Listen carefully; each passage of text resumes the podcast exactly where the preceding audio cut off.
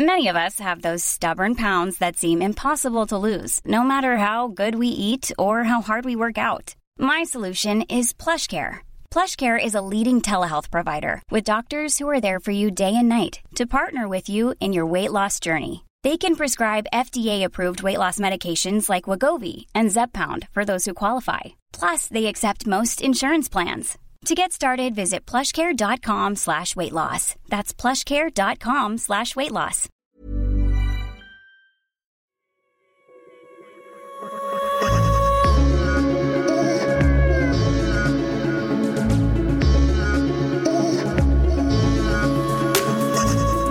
J'ai vraiment découvert la télé-réalité il y a 3 ou 4 ans.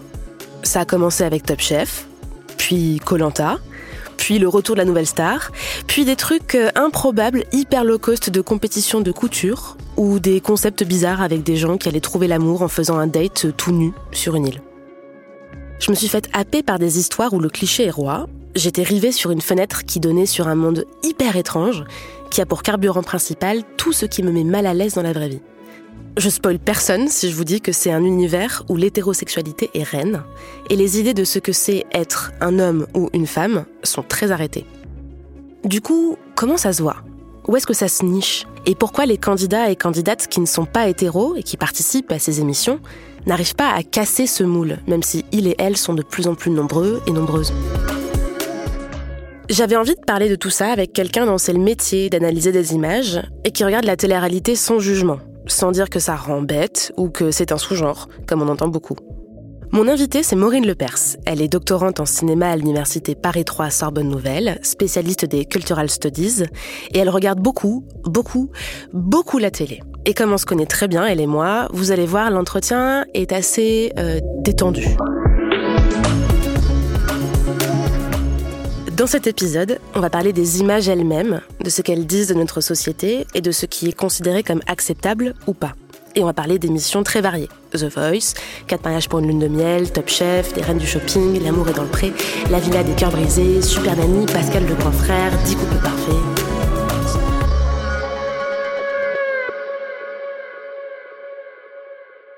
Sous l'étiquette télé-réalité, euh, on va mettre euh, toutes ces émissions qui filment toujours euh, plutôt des anonymes, même s'il y a quelques émissions où c'est par exemple des professionnels donc qui peuvent être connus pour euh, leur domaine, mais c'est quand même en majeure partie des anonymes pour le grand public, voire des gens euh, du quotidien complètement, dans des situations qui sont elles-mêmes quotidiennes ou approchant le quotidien, du genre faire du shopping, faire la cuisine, ce genre, ce genre de trucs. Donc je pense que les deux pôles de la définition de la télé-réalité, ce serait ça. Déjà, euh, l'anonymat. Et ensuite on pouvait parler de banalisation du banal ou du quotidien euh, au moment du loft parce qu'il y avait justement tout ce truc où euh, on filmait les gens H24 mais en fait regarder la chaîne du loft c'était c'était super chiant quoi. Il se passait rien parce que c'est banal. Alors que ce qui intéressait les gens ça allait être les résumés donc la quotidienne et puis les primes en fait. Donc on est sur une forme de voilà de mise en spectacle du quotidien. Donc ce serait ça. La télé-réalité elle montre le normal et elle en fait un spectacle. Non mais les anges de la télé-réalité, les Marseillais ou les Ch'tis, ça n'a absolument rien de normal. C'est l'inverse de la vraie vie, non? La télé, c'est que du montage, c'est que des images cadrées, euh, euh, sorties plus ou moins sorties de leur contexte et plus ou moins remis dans des contextes éditoriaux, etc., etc., euh, qui sont montées entre elles. On peut faire dire tout et n'importe quoi à une image selon comment on la traite et comment on la monte. Donc déjà, la télé en général, les images en général n'ont rien de réel. La télé-réalité, c'est un peu différent parce que oui, bien sûr que c'est pas c'est pas vraiment la normalité, mais on joue cette normalité-là. Et d'une certaine façon, c'est ça qui compte, en fait. Bien sûr que on, sait que ce n'est pas réel. Et bien sûr que les gens qui regardent la télé-réalité ne sont pas dupes. Ils se disent pas, ah mon Dieu, on drague comme dans la Villa des cœurs brisés. Non, personne ne fait ça. Enfin, si vous faites ça, c'est votre problème. Moi, je, me dédouane de ce genre de truc. Mais euh, d'une certaine façon, ce qui compte, c'est qu'on joue à ce que ce soit, euh, à ce que ce soit normal. Donc, est-ce que c'est réel ou pas? C'est pas une question. En fait, le paradigme, il est pas, pas là d'une certaine façon. Ce qui compte, c'est quelle représentation on donne du réel. Euh, pourquoi, euh, dans quel but, etc. Ce serait plutôt ça. Alors, pourquoi on choisit ces images-là? Pourquoi la télé-réalité sélectionne certaines situations, certaines personnes? Et on va pas se mentir, souvent des stéréotypes. Là où ils se voient le plus facilement, ces stéréotypes, c'est dans les émissions de séduction. La Villette des cœurs brisés, les princes, les princesses de l'amour, dix couples parfaits, tous ces trucs-là. les stéréotypes qu'on a beaucoup, c'est des stéréotypes de genre, du genre, bah voilà, la bimbo et le macho, la bimbo et le sportif, etc. Donc c'est ces filles qui sont en général assez grandes, très minces. souvent, il y a eu beaucoup de chirurgie esthétique, à minima un peu quand même souvent beaucoup. elles sont toutes coiffées pareil, elles ont toutes les cheveux très longs. Euh, c'est euh, des, euh, c'est tout un réseau de gestes qu'elles activent de façon un peu collective. Donc c'est se toucher les cheveux, c'est la façon qu'elles ont de minauder, etc. Et chez les gars, c'est tous des gars qui sont à peu près taillés dans le même moule, quoi. Donc ils sont, ils sont grands, en général ils sont bronzés, ils sont taillés en V, ils ont des trapèzes, on ne voit que ça. Enfin, ils, ils skippent pas le leg day parce qu'ils sont musclés de partout euh, ils font pas comme Booba, ils font pas que le haut, ils font tout. Donc ils sont très proportionnés. Euh, et puis après, ça va être des stéréotypes dans euh, ça va être des relations stéréotypées en fait. par exemple, la femme passive et le gars décisionnaire. Elle, elle attend qu'on la séduise. Lui séduit activement ou il fait comme s'il séduisait activement et donc il organise des dates, il, allume des chandelles, il fait des pâtes, il croit qu'il a cuisiné, etc., etc. non mais là tu prends l'exemple d'un truc vraiment abusé les bimbos, les gars musclés, euh, la majorité des gens dans les téléréalités, ils sont pas aussi caricaturaux. Alors oui, mais en fait, le résultat, c'est le même que pour d'autres émissions moins abusées. C'est un apprentissage de la bonne féminité et de la bonne masculinité. Par exemple, les émissions comme les Reines du Shopping. Donc le principe des Reines du Shopping, c'est euh, c'est quatre ou cinq femmes, je me souviens plus, disons cinq, qui sont en compétition euh, au début de la semaine, on leur donne un thème, donc euh, genre euh, chic avec une veste en jean. C'est une question compliquée en vrai. Et un budget, genre elles ont 400 balles, et une liste de boutiques imposée, et elles ont 3 heures pour faire leur shopping et trouver une tenue, maquillage, accessoires, sacs, chaussures, tout, tout compris, ravalement de façade, pour être chic avec une veste en jean. Tous les jours, c'est une candidate. Pendant que l'une fait le shopping, l'autre, elle la regarde à la télé. Donc il y a une forme de mise en abîme aussi de ce que c'est que regarder la télé. En même temps, c'est commenté par la papesse de la mode d'M6, Christina Cordula. Et le vendredi, c'est euh, la finale. La dernière fait son shopping et à la fin, Christina Cordula, elle dit euh, machine à gagner, elle donne ses points, etc., etc. Puis tu gagnes de la thune. Forcément, on gagne toujours de la thune dans ces machins-là. oh bah dites-nous. Je savais pas que ça existait. Et je savais pas que ça existait. Là, ce qui est intéressant, c'est que c'est une compétition, ça s'appelle les reines du shopping. Donc c'est que des femmes qui font l'émission. Et c'est une forme d'apprentissage de ce que doit être la féminité et c'est la féminité. C'est pas les féminités ça ça, s'écrit pas euh, au pluriel. C'est comme féminisme ça s'écrit pas au pluriel pour M6 c'est le féminisme la féminité. Euh, et donc c'est des modèles comme ça euh, ultra précis. Et là c'est pareil. En fait les candidates elles ont elles correspondent toutes plus ou moins. Alors là on peut pas vraiment parler de stéréotypes mais plus ou moins à un type de féminité qui dessine voilà une cartographie de ce que c'est qu'être une femme des, modèles de féminité qui sont admis quoi pour la chaîne et par extension pour euh, le, système social dans lequel l'émission euh, l'émission s'en sert. Et il faut se conformer plus ou moins à ces modèles. Et surtout, c'est cette, cartographie, cartographie-là, pardon, elle est dessinée pour le spectateur et en fait pour la spectatrice. Il y a un truc d'identification qui est très fort, du genre à quel type je corresponds moi est-ce que je m'habille comme ça? Euh, Est-ce que je, si je valide ce look, est-ce que Christina le valide? Et donc, est-ce que je suis validée indirectement par Christina? Il y a tout un truc aussi sur les gestes du maquillage. Euh, euh, par exemple, comment les meufs mettent leur anti-cerne. si je mets mon anti-cerne comme ça et que Christina dit oh, ma chérie, il faut pas mettre l'anti-cerne comme ça, eh ben ça veut dire que moi je fais mal et donc par extension que peut-être je suis je suis pas une bonne femme d'une certaine façon. Et la bonne féminité, elle est toujours associée à l'hétérosexualité. On fait les reines du shopping pour apprendre à séduire et on fait les reines du shopping pour apprendre à séduire qui? Pas la meuf euh, avec la tête rasée et les cheveux bleus euh, qu'on a rencontrée à la mutinerie. Ah, euh, pause. La mutinerie, c'est un des seuls bars lesbiens de France qui est à Paris. Bon, sinon, sur M6, on apprend à être... Magnifique, ma chérie, pour Tony Style Pour apprendre à séduire euh, les gars qui sont dans la vie des cœurs brisés, par exemple. C'est intéressant parce qu'en même temps, euh, une émission comme Les Reines du Shopping, euh, c'est une émission qui est vraiment complètement débarrassée de la présence des hommes. Il n'y a pas... Les meufs parlent très, sou très peu souvent pardon, de leur conjoint. Leur orientation sexuelle n'est pas, un, est pas un enjeu pour l'émission. Euh, dans les cartons euh, qui apparaissent, en fait, euh, genre Micheline, 46 ans, elle est comptable, machin, c'est écrit la situation maritale quand même, est-ce qu'elle est célibataire ou pas. mais on ne dit pas si Micheline n'est pas célibataire, on ne dit pas si elle couche avec Georgette ou Jérémy, on ne sait pas. Et en même temps, c'est pas une émission qui fait l'apologie de l'indépendance, les, féminités qui sont dessinées par ces émissions-là, c'est des féminités le but c'est pas d'être bien dans son corps, le but c'est d'être euh, et dans sa tête. Le but c'est d'être bien pour les systèmes sociaux euh, dans lesquels on évolue euh, au quotidien, d'être validé par ces structures là et potentiellement d'être séduisante quoi. Et d'ailleurs c'est très souvent dans les thèmes hein. chic en quelque chose, sexy en, séduisante en. des fois il y a des thèmes aussi c'est stylé pour rencontrer ma belle famille, stylé pour un entretien d'embauche et par exemple chic ou sexy pour l'entretien non sexy pour l'entretien d'embauche, ils osent pas, euh, M6. Mais euh, euh, par exemple, stylé avec un tailleur pour un entretien d'embauche, ce qui pourrait être un thème des du shopping, très souvent pointe la question du décolleté. Christina, elle va expliquer que voilà, il faut être décolleté, mais pas trop, parce que sexy mais pas pute, etc. Moi, elle le dit pas comme ça, mais c'est ça que ça veut dire.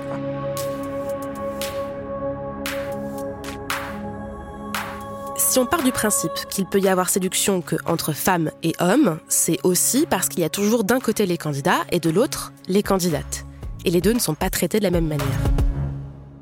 Dans la villa, par exemple, il n'y a pas, on met 10 hommes et 10 femmes dans une villa et ils vont trouver l'amour.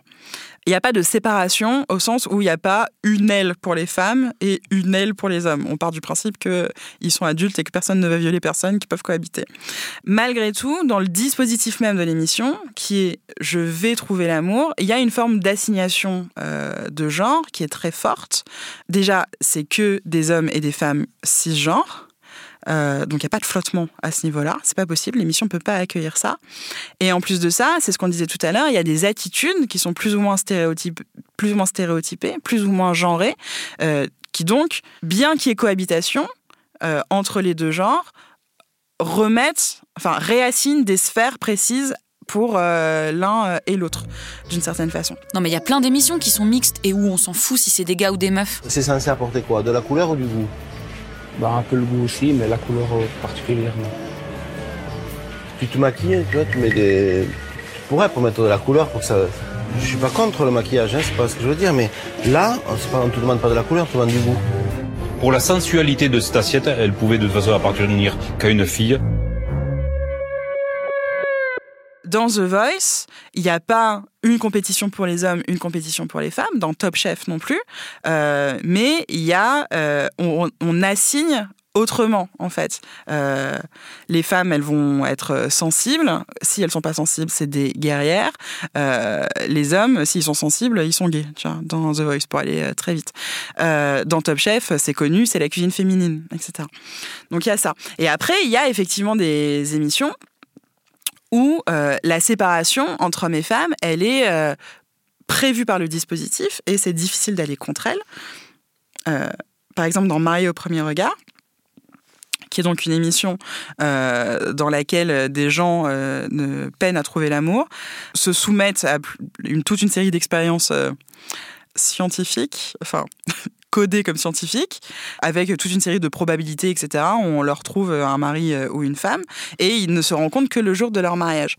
Et donc là, en fait, c'est moins visible dans les saisons qui sont passées récemment, mais dans la première saison qui a eu lieu, enfin qui a été diffusée il y a 3-4 ans, on voyait en fait se mettre en place l'expérience scientifique. Ils expliquaient que les experts qui étaient engagés par l'émission expliquaient comment ils avaient procédé, et on voyait clairement qu'il y avait une répartition. On avait mis toutes les femmes dans une salle et toutes les hommes dans une autre salle toutes les hommes, tous les hommes dans une autre salle. Ah, Mario premier regard n'aime pas ça. Euh, donc dans deux salles différentes selon les selon les identités de genre et on posait euh, une série de questions précises aux femmes, une série de questions précises aux hommes, etc. Et ensuite on faisait se rencontrer hommes et femmes. On faisait pas se rencontrer deux femmes ou deux hommes, ça c'est pas c'est pas possible. Dans les princes de l'amour par exemple, alors maintenant c'est les princes et les princesses de l'amour, donc il y a les deux euh, hommes et femmes qui reçoivent toutes les semaines des prétendants, mais pendant très longtemps c'était que les princes de l'amour. donc c'était euh, cinq ou six gars, je me souviens plus exactement combien ils étaient, enfermés dans une villa et toutes les semaines arrivaient des meufs pour euh, les séduire. Ça, c'est déjà une déclinaison d'un autre truc qui existait avant, qui s'appelait La Belle et ses princes, où en gros c'était le contraire. Il y avait une femme qui n'arrivait pas à, chercher, à trouver l'amour et on lui balançait euh, toutes les semaines, plus ou moins, c'était un peu plus complexe que ça, mais simplifions, des gars qui, venaient, qui venaient la séduire. Donc ça dépend des émissions, mais que ce soit prévu par le dispositif ou pas, ce qu'on peut dire, c'est qu'il y a toujours malgré tout une forme d'assignation de genre qui se fait à rebours. Quoi. Avec la télé-réalité, on apprend aussi à être de bons parents, comme dans les émissions Super Nanny, Pascal le grand frère ou On a échangé nos mamans. Toi, tu dors à côté. Donc dans quel état, toi, après, tu es physiquement Excuse-moi, mais ça pue quoi. Je veux pas dire le terme. Bah, si, ça pue la merde. Je suis désolé, mais. C'est une déchetterie, voilà, c'est une poubelle. Tu veux manger des pâtes au sucre? Oh bah voilà. Des pâtes au, au sucre Des pâtes au sucre? Ouais. Ça a été une grande découverte pour moi, les pâtes au sucre. Mounir ne pardonne pas à son père d'avoir refait sa vie avec leur voisine de palier. Qu'est-ce que vous avez à dire à Mounir? Euh, J'en ai marre le matin l'entendre crier après sa mère. Allez-y. Il n'y a pas ça par chez vous euh, Ben non, nulle part ailleurs d'ailleurs, je crois. Ah ouais, parce que nous, ici, on a beaucoup. Hein. D'accord. En fait, je vous parle, mais vous n'écoutez pas non plus. Voilà, vous voyez Ça, c'est mon quotidien. Ça, c'est mon quotidien.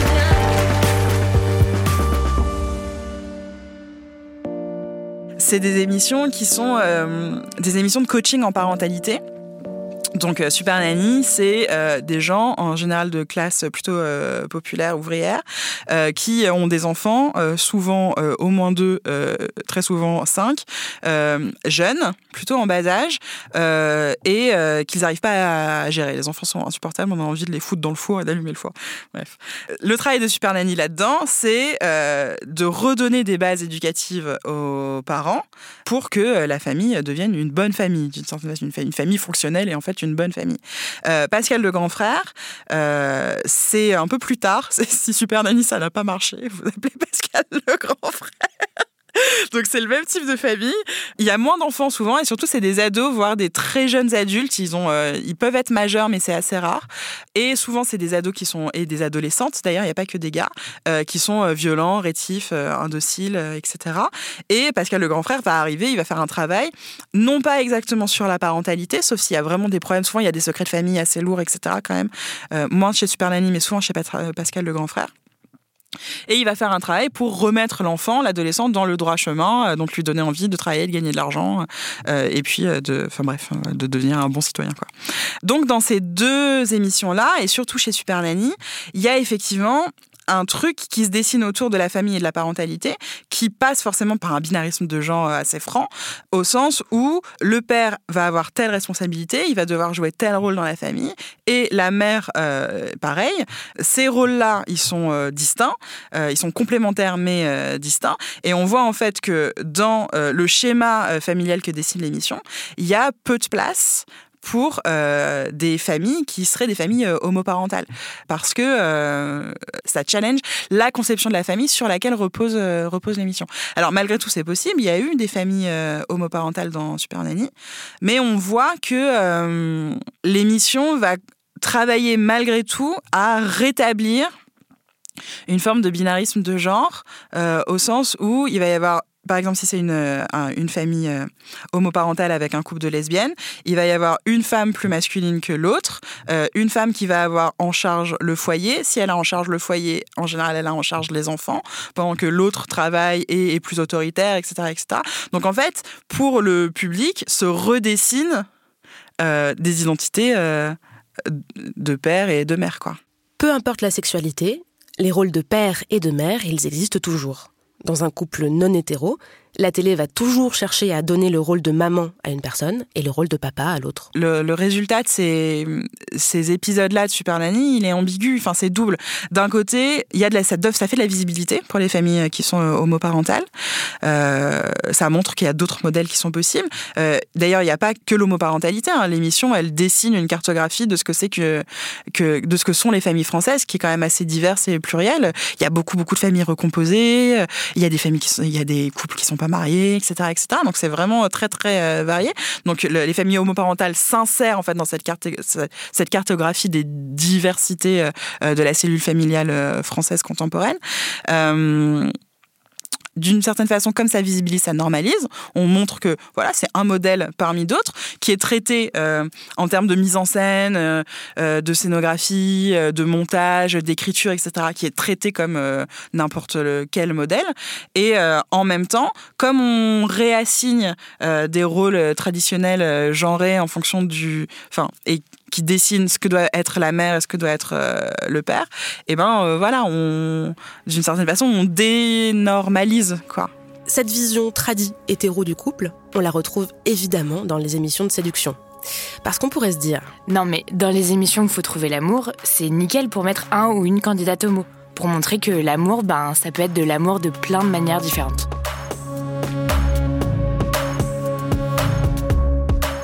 Alors, c'est intéressant cette question de la définition de ce que c'est que l'amour. C'est pas définition de ce que c'est que l'amour. En fait, j'aurais même plutôt tendance à dire que toutes ces émissions, que ce soit La Villa, Les Princes, euh, Marié au premier regard, euh, Quatre mariages pour une lune de miel aussi sur TF1 dont on n'a pas euh, parlé, euh, l'enjeu, c'est pas qu'est-ce que c'est que l'amour. En fait, c'est une question qui est complètement évacuée. Ça bascule complètement euh, hors champ. L'amour, ça, ne compte pas d'une certaine façon. En revanche, la question qui est mise en jeu, c'est qu'est-ce que c'est qu'un couple et qu'est-ce que ça doit être un couple? Et là, euh, clairement, euh, ce qui se passe, c'est euh, le couple, c'est sérieux, d'accord? On n'est pas là pour déconner quand on est en couple dans ces émissions. et euh, on voit dans les comment dire les objectifs que se donnent les participantes ou les participants se dessiner quelque chose qui est très genré. Euh, par exemple, dans euh, Marie au premier regard, très souvent, il y a des filles euh, qui sont euh, des meufs qui aiment bien sortir avec leurs copines et donc elles vont en boîte, euh, etc. Alors, ils sont tous dans le sud-ouest, je sais pas pourquoi dans Marie au premier regard. Bref, ils sont tous en boîte à Carcassonne, je sais, sais même pas si c'est dans le sud-ouest. Enfin, ils ont tous l'accent du sud. et elles rencontrent des gars dans ces boîtes, c'est des gars qui aiment le milieu de la nuit, c'est des mecs qui mettent des t-shirts en V et ils sont très musclés. Et le problème, c'est qu'avec ces gars-là, on peut pas s'engager. Donc elles cherchent d'autres types de gars et elles cherchent des gars pour s'engager. Mais quand, quand le disent, elles disent voilà, moi j'ai vu beaucoup de. Je, je ferai pas l'accent du sud, je vous, épargne ça. Mais voilà, moi j'ai rencontré beaucoup de, gars, ils sont très beaux, etc. Ils sont très séduisants, euh, mais euh, euh, souvent c'est des histoires d'un soir. Et moi je veux un gars qui est stable, qui est prêt à s'engager, etc., etc. Et en fait, ce qu'elle ce qu'elles imaginent, du coup, c'est un gars qui physiquement ne ressemble pas au gars qu'elle drague en boîte, comme si c'était euh, incompatible d'aller à la salle de sport et de vouloir se marier. Enfin, je n'en pense pas par ailleurs. Enfin, tout est possible, en fait, d'une certaine façon. Euh, il y a aussi des meufs qui disent des trucs euh, du genre Moi, c'est fini de m'amuser.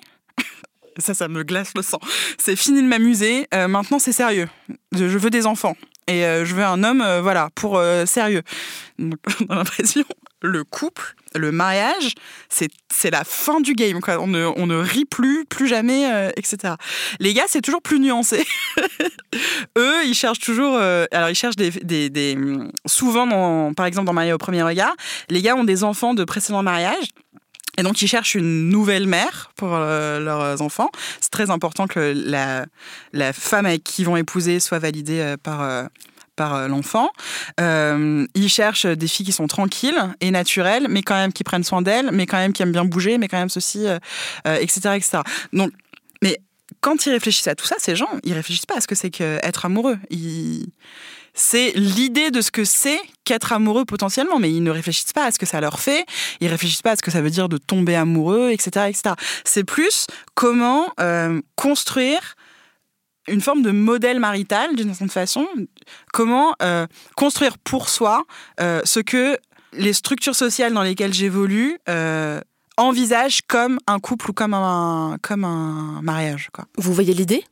En fait, dans les émissions de drague, on parle toujours de couple, donc de rôle dans un couple, et donc quasiment tout le temps de clichés homme-femme. Du coup, quand on fout au milieu de tout ça des candidats et candidates qui ne sont pas hétéros, en fait, on fait en sorte que ça se voit pas trop. Par exemple, dans la Villa des Cœurs Brisés, donc c'est ce qu'on disait tout à l'heure, c'est 10 hommes, 10 femmes. En gros, ils sont dans une villa, ils ont le cœur brisé. Euh, ils ont chacun une question euh, relative à leur passé amoureux qu'ils doivent apprendre à résoudre. Du genre, je suis lâche en amour, euh, je m'emballe. Et il y a deux objectifs. Premier objectif, trouver l'amour. Deuxième objectif, résoudre ce problème. Donc théoriquement, dans les couples que ces gens, ces candidats dans la Villa des Cœurs Brisés, ces participants, cherchent à construire, il peut y avoir des couples, enfin des ambitions qui soient pas euh, hétéronormées, euh, puisque voilà, tout le monde est mélangé, et puis il n'y a pas de euh, prétendants attitrés qui sont déjà là, etc. On les fait venir de l'extérieur, machin et tout ça. Il y a eu un candidat une année qui s'appelait Eddie, donc lui qui était gay. Donc son homosexualité, elle est admise dans l'émission. Eddie est gay et il vient ici pour trouver un gars. Euh, mais en même temps, dans la façon dont on met en scène Eddie, dans la on le tire du côté des filles de la villa. Euh, Eddie, euh, physiquement, il ressemble exactement à ce qu'on attend d'un candidat de télé-réalité gay. il est grand, il a les cheveux longs et euh, un peu décoloré, euh, un peu bouclé, etc. il a des cheveux magnifiques. Euh, il met des crop tops, il met des shorts, etc., etc.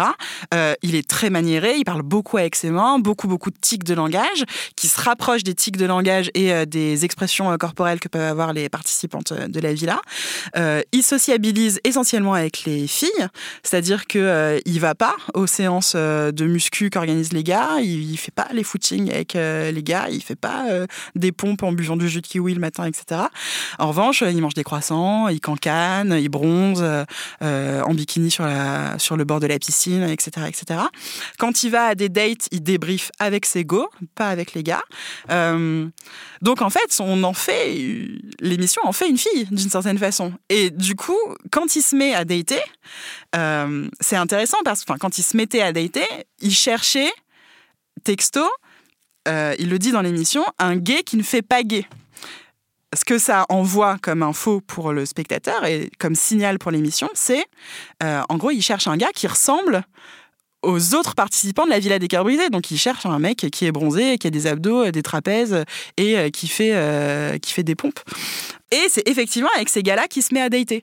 Donc, même s'il est gay, même si on montre deux hommes qui s'enlacent, peut-être même qui s'embrassent, en tout cas qui se draguent, avec des regards, des sous-entendus, des machins et tout ça.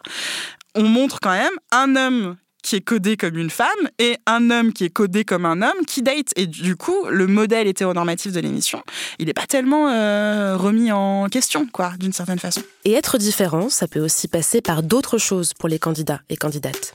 Comme Thomas, qui était le premier candidat gay de l'émission L'amour est dans le pré en 2018 il, se différenciait des autres candidats, pas seulement en raison de son orientation sexuelle, mais aussi en raison de sa classe sociale. Le mec était euh, ostréiculteur, voilà, donc il fait des huîtres sur l'île de Ré. Voilà, on est sur un sur un modèle social euh, qui est pas euh, j'élève des vaches au fin fond du Perche dans la ferme que mes parents ont depuis 15 000 générations, etc., etc. D'une certaine façon, c'est parce qu'il y a ce paramètre de différenciation là que la question de l'orientation sexuelle, elle passe d'une certaine façon parce que euh, c'est pas le c'est pas voilà c'est pas le seul facteur de différenciation. Et puis euh, en plus euh, la classe moyenne voire la classe bourgeoise pour la télé c'est c'est un truc de gay en fait c'est le modèle du gay à fort pouvoir d'achat de Stéphane Plaza enfin de recherche appartement maison. si vous regardez beaucoup cette émission, des couples gays qui achètent des appartes dans recherche appartement maison, il y en a beaucoup beaucoup. C'est souvent des couples parisiens ultra actifs avec des euh, avec un capital social et culturel, avec des capitaux sociaux et culturels qui sont euh, sacrément avancés. Les gars sont graphistes ou ils bossent dans le luxe, ils bossent dans la mode, etc., etc. Euh, c'est des mecs assez minces. Ils s'habillent chez, j'allais dire ils s'habillent chez Mage, mais je sais pas s'ils font des fringues bois. Enfin bref, ils s'habillent, ils ont des fringues chères, quoi, des petits bonnets, des lunettes à écailles, etc., etc. Et parfois, le concept même de l'émission galère à faire rentrer d'autres modèles de couple, parce que tout repose sur le fait que les candidats et candidates sont hétéros. Ça marche avec les émissions de mariage, par exemple. euh, quatre mariages pour une lune de miel, c'est pareil, c'est comme les du shopping, c'est une quotidienne. C'est quatre couples qui vont se marier, un par jour en fait, et les autres euh, participantes, je vais revenir sur le participant dans un instant, elles, elles vont au mariage elles vont chacune au mariage de l'autre. Elles mettent des notes en mode un dîner presque parfait euh, dans la salle de bain. J'ai mis neuf pour l'ambiance. Et euh, le vendredi, euh, il y a une espèce de gros débrief de, de ce qui s'est dit. Et puis, il y a une, la meuf qui a la meilleure note, elle gagne une lune de miel dans un hôtel aux Maldives. Quatre mariages pour une lune de miel ce ne sont que les meufs qui mettent leur mariage en jeu. Les gars ne se marient pas. Le mariage est un truc de meuf. Pour euh, TF1 et 4 mariages pour une de miel, les gars n'ont pas voix au chapitre. C'est incroyable. Euh, ils interviennent au début, au début et à la fin. Au début, pendant les portraits, en gros, ils racontent comment ils ont demandé leur meuf en mariage. Et souvent, c'est un peu nul, mais bon, ils font ce qu'ils peuvent. Et euh, à la fin, parce que euh, c'est eux qui euh, ils regardent les images de leur mariage et des confessionnals où les meufs ont mis des notes avec leurs meufs. Et surtout, c'est eux qui viennent annoncer qui a gagné, parce qu'au moment où on dit c'est machine, c'est le mariage de machine qui a gagné, c'est les gars qui arrivent dans une voiture et la, la voiture a les vitres teintées et puis ils sortent de la voiture et la meuf reconnaît son mari. Et elle est là, ah mon dieu, j'ai gagné. Donc voilà, les gars servent à ça. mais sinon, c'est que les meufs, que les meufs qui se marient. Donc, c'est euh, quatre meufs, voilà, qui vont chacune au mariage, etc. Qu'est-ce qui se passe quand il y a un couple de gays qui se marient? Euh, bah, C'est emmerdant parce que d'un seul coup, paf, il y a un gars dans les, euh, dans les participants. En revanche, ce que ce qu'on constate quand on analyse un peu l'émission, c'est que très souvent, le candidat gay qui va en fait va, intégrer le panel de meufs euh, de mariés juges, comme dit l'émission, c'est quand même souvent le plus féminin entre guillemets des deux. Et l'autre, du coup, il disparaît quoi, d'une certaine façon, ou il ressurgit euh, que de façon euh, ponctuelle, autant voilà que j'évoquais à, l'instant. donc, on voit là encore comment l'émission elle elle maintient en fait son modèle d'hétéronormativité euh, en le reconfigurant d'une certaine façon. Si on résume, la télé-réalité dit qu'elle montre le normal. Mais le normal, c'est être soit une femme, soit un homme, c'est être une femme féminine, un homme viril, c'est être en couple, en couple hétéro et un couple sérieux, et avoir un rôle de parent très précis selon son genre.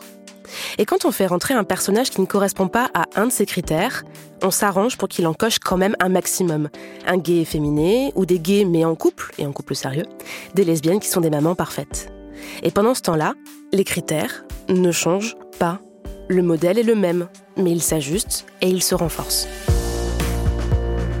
Ben, ça le renforce parce que ça le redessine d'une certaine façon. Ça lui donne d'autres contours, mais on voit bien qu'on sort pas vraiment du cadre hétéronormatif. À partir du moment où il y a deux personnes de même sexe ou de même genre euh, qui vont se qui vont se marier, mais que l'émission, euh, quelles que soient les modalités qu'elle déploie, travaille à euh, défaire cette euh, similarité de genre pour rétablir du binarisme homme-femme, euh, c'est une façon de redessiner les contours du modèle euh, hétéronormatif. On n'a pas effectivement un homme et une femme, on va avoir deux hommes ou deux femmes, mais dans le détail des, des personas des candidats ou des personnalités qu'on leur donne, qu'on leur construit, etc., etc., on voit qu'on tend vers rétablir une identité masculine et rétablir une identité euh, féminine, plus ou moins. Et c'est pas un hasard si les chaînes de télé font ces concessions. Elles y gagnent quelque chose au passage. Ben, c'est une vitrine euh, progressiste, d'une certaine façon. C'est faire croire, euh, c'est faire croire qu'on avance alors qu'on n'avance pas. Enfin, ou qu'on avance, on avance trop doucement pour ce qu'on aimerait avancer vraiment. Il gagne plusieurs choses. Il gagne une forme de popularité oh là là, euh, The Voice, c'est vraiment une émission tolérante euh, parce que euh, regardez, on peut mettre des drag queens et puis comme c'est les auditions à l'aveugle, c'est hyper inclusif et blablabla. Donc on a, cette impression-là de grande diversité et donc de grande tolérance. Je déteste ce mot, mais on n'en a pas d'autre. Et d'un autre côté, il gagne aussi une, capacité à affiner le modèle, il est là, il est en place. Le modèle hétéronormé, par exemple, il est dominant cette domination, simplifions, parlons de domination, euh, elle est plus ou moins, euh, elle vacille plus ou moins avec les avancées euh, sociales, avec ce que le droit se met à accorder, etc., à d'autres type de modèle de couple, mais il faudrait pas que ça vacille trop, en fait. Donc, pour pas que ça vacille, on dit, OK, on va intégrer d'autres modèles aux nôtres, on va s'en nourrir d'une certaine façon, mais en s'en nourrissant, on s'en nourrit pas pour euh, les mettre à égalité. On s'en nourrit pour s'assurer que malgré tout, le modèle hétéronormé reste la norme, quoi. Enfin, reste, euh, reste dominant. Plus on est capable, en fait, d'intégrer de modèles différents, de configurations différentes, etc. En fait, c'est ça le truc, c'est que tu maintiens de la différence pour qu'il y ait différence, faut qu'il y ait norme. Ça veut dire que la norme, elle est, elle n'a pas été déstabilisée. Elle existe toujours comme norme, d'une certaine façon. Non, mais tu vas trop loin. Il y a plein d'émissions où la sexualité, on s'en fout. Dans les émissions de cuisine, de survie, bah, comme Colanta. Là, du coup, l'orientation sexuelle des candidats et des candidates, bah, c'est pas important tous ces modèles euh, de couple-là, toutes ces identités sexuelles-là, etc., elles sont si peu visibles dans l'espace public en général que dès qu'elles sont visibles dans des espaces euh, culturels type les émissions de télé-réalité, ça devient un événement. Et ça, ces pauvres gens n'y peuvent rien. Ils deviennent des espèces de modèles euh, ou des références alors que eux aspirent juste à vivre euh, leur vie. Mais euh, c'est automatique d'une certaine façon. Donc, ça peut ne pas être un enjeu pour l'émission elle-même, mais c'est toujours un enjeu un peu en filigrane dans l'identité de genre qu'on va euh, dessiner pour le candidat, qu'on va construire avec la mise en scène, avec le récit, euh, avec la voix off, avec ce qu'on montre du quotidien du candidat, etc., etc. Enfin, je veux dire, c'est central dans la vie, donc c'est central dans la télé. En fait, c'est pas euh, la télé est pas le reflet de la réalité, ça n'existe pas ça. Mais c'est un symptôme. La télé, les relations de genre qu'on dessine à la télé, elles viennent des relations de genre qui sont qui structurent la société. Même si c'est pas un enjeu pour le jeu, c'est un enjeu qui dépasse le jeu d'une certaine façon. La question de la visibilité, elle résout pas tout en fait. C'est surtout comment est-ce qu'on rend visible et pourquoi est-ce qu'on pourquoi est-ce qu'on rend visible. Est-ce que euh, ce serait envisageable une émission dans laquelle on ne saurait rien, on ne pourrait rien savoir de euh, l'identité sexuelle des candidats? Je suis pas sûre en fait que ça soit possible. Euh, j'ai l'impression que c'est central un peu partout, même de façon même de façon oblique mais c'est parce que c'est un paramètre identitaire qui est tellement fort. Enfin, on ne sait pas aller, euh, sait pas aller contre ça. Je pense qu'on ne sait pas envisager les gens et la façon dont on les met en scène hors des questions d'identité de genre et euh, d'orientation euh, sexuelle. Je pense qu'on n'y arrive pas. Si on n'y arrive pas dans la vie, on peut pas y arriver à la on peut pas y réussir à la télé. Si on ne peut pas y arriver dans la vie, on ne peut pas y arriver à la télé.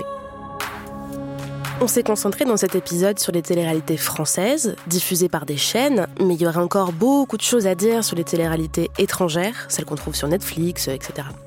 N'hésitez pas donc à nous envoyer vos références, des extraits, des moments marquants, des exemples de téléréalités moins hétéro, pour les envoyer sur les réseaux sociaux ou à l'adresse camille binge.audio. Ça pourra nous servir pour un prochain épisode. Euh, bon, je vous fais le générique? Diane Jean, très fan de la Nouvelle Star, est la productrice de cette émission. Solène Moulin, qui est plutôt dans la team Feu la Starac, était à la prise de son. Quentin Bresson, euh, les concours de chant, lui, c'est pas trop son truc. Euh, par contre, en débrief de Colanta, il est imbattable. Euh, et c'est lui qui a réalisé l'épisode. Et Camille, c'est une production Binge Audio, réalisée à la Villa. et question cœur brisé, bah, je sais pas. Bon, bah sur ce, je vais regarder Top Chef et ses assiettes féminines.